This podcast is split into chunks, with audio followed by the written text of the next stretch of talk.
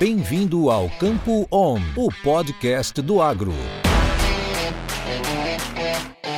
Olá, senhoras e senhores, sejam todos e todas muito bem-vindos ao nosso podcast Campo On. Meu nome é Francisco Vieira, eu sou consultor em gestão de risco pela StoneX e em parceria com a Stoller, nós trazemos para vocês essa newsletter semanal com os principais pontos a serem monitorados e, claro, que podem trazer impactos para os mercados de grãos.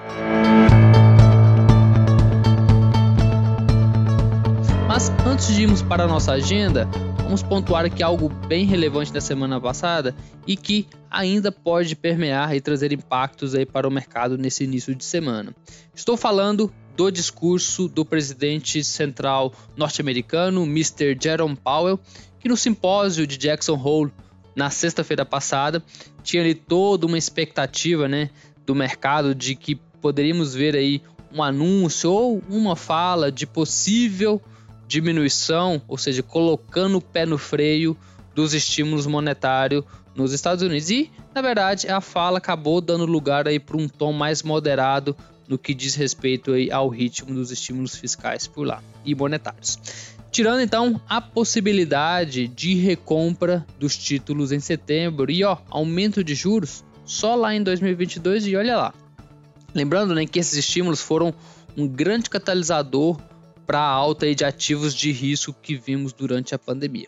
Mas bora falar da nossa agenda semanal, que já começou agitada no domingo, né, com a chegada do furacão Ida no sul dos Estados Unidos. Segundo algumas agências de notícias, o furacão Ida foi o quinto mais forte da história a atingir o continente. Esse, esse evento acabou levando alguns terminais hidroviários e esmagadoras à beira do rio Mississippi a fecharem suas operações para os próximos dias. Para vocês terem uma ideia da importância, né, no ano de 2021, 59% dos grãos exportados nos Estados Unidos foram através dessas hidrovias aí ao longo do rio Mississippi. E como estamos na última semana do ano safra dos Estados Unidos, o volume exportado aí no finalzinho deverá ser menor do que o consolidado, né? A consolidação deve acabar ficando pouco menor do que o esperado pelo USDA, levando então a um possível aumento dos estoques finais. Indo aqui para nossa segunda-feira, como já, já, sabemos, de tradição teremos o relatório de condições de lavoura nos Estados Unidos e vimos aí final de semana com chuvas benéficas no meio oeste norte-americano. Se fosse para eu arriscar, eu acredito que poderíamos ver melhora nas condições de lavouras boas, mais excelentes de soja e milho lá nos Estados Unidos. Lembrando que o relatório é divulgado às 17 horas, horário de Brasília. Vamos agora para quarta-feira, que já inaugura um mês novo, 1 de setembro. E aqui no Brasil teremos o PMI da indústria e também a balança comercial de agosto, ambos para o mês de agosto. E nos Estados Unidos teremos também o PMI da indústria, mas o dado mais importante a ser monitorado nesse dia lá nos Estados Unidos é o relatório de emprego do setor privado, que é ali uma prévia do payroll e já já a gente fala sobre ele. Antes disso, né, na quinta-feira teremos as vendas semanais de exportação de grãos dos Estados Unidos. O que eu acho que vai acontecer, pessoal, é o cancelamento de vendas da safra 2021 e bons volumes de venda aí para a safra 21-22. Na sexta-feira, finalizando a semana, teremos a atualização do payroll dos Estados Unidos, pessoal, que é considerado por muitos aí o dado mais importante do mercado financeiro. Ele trará as atualizações do mercado de trabalho urbano norte-americano.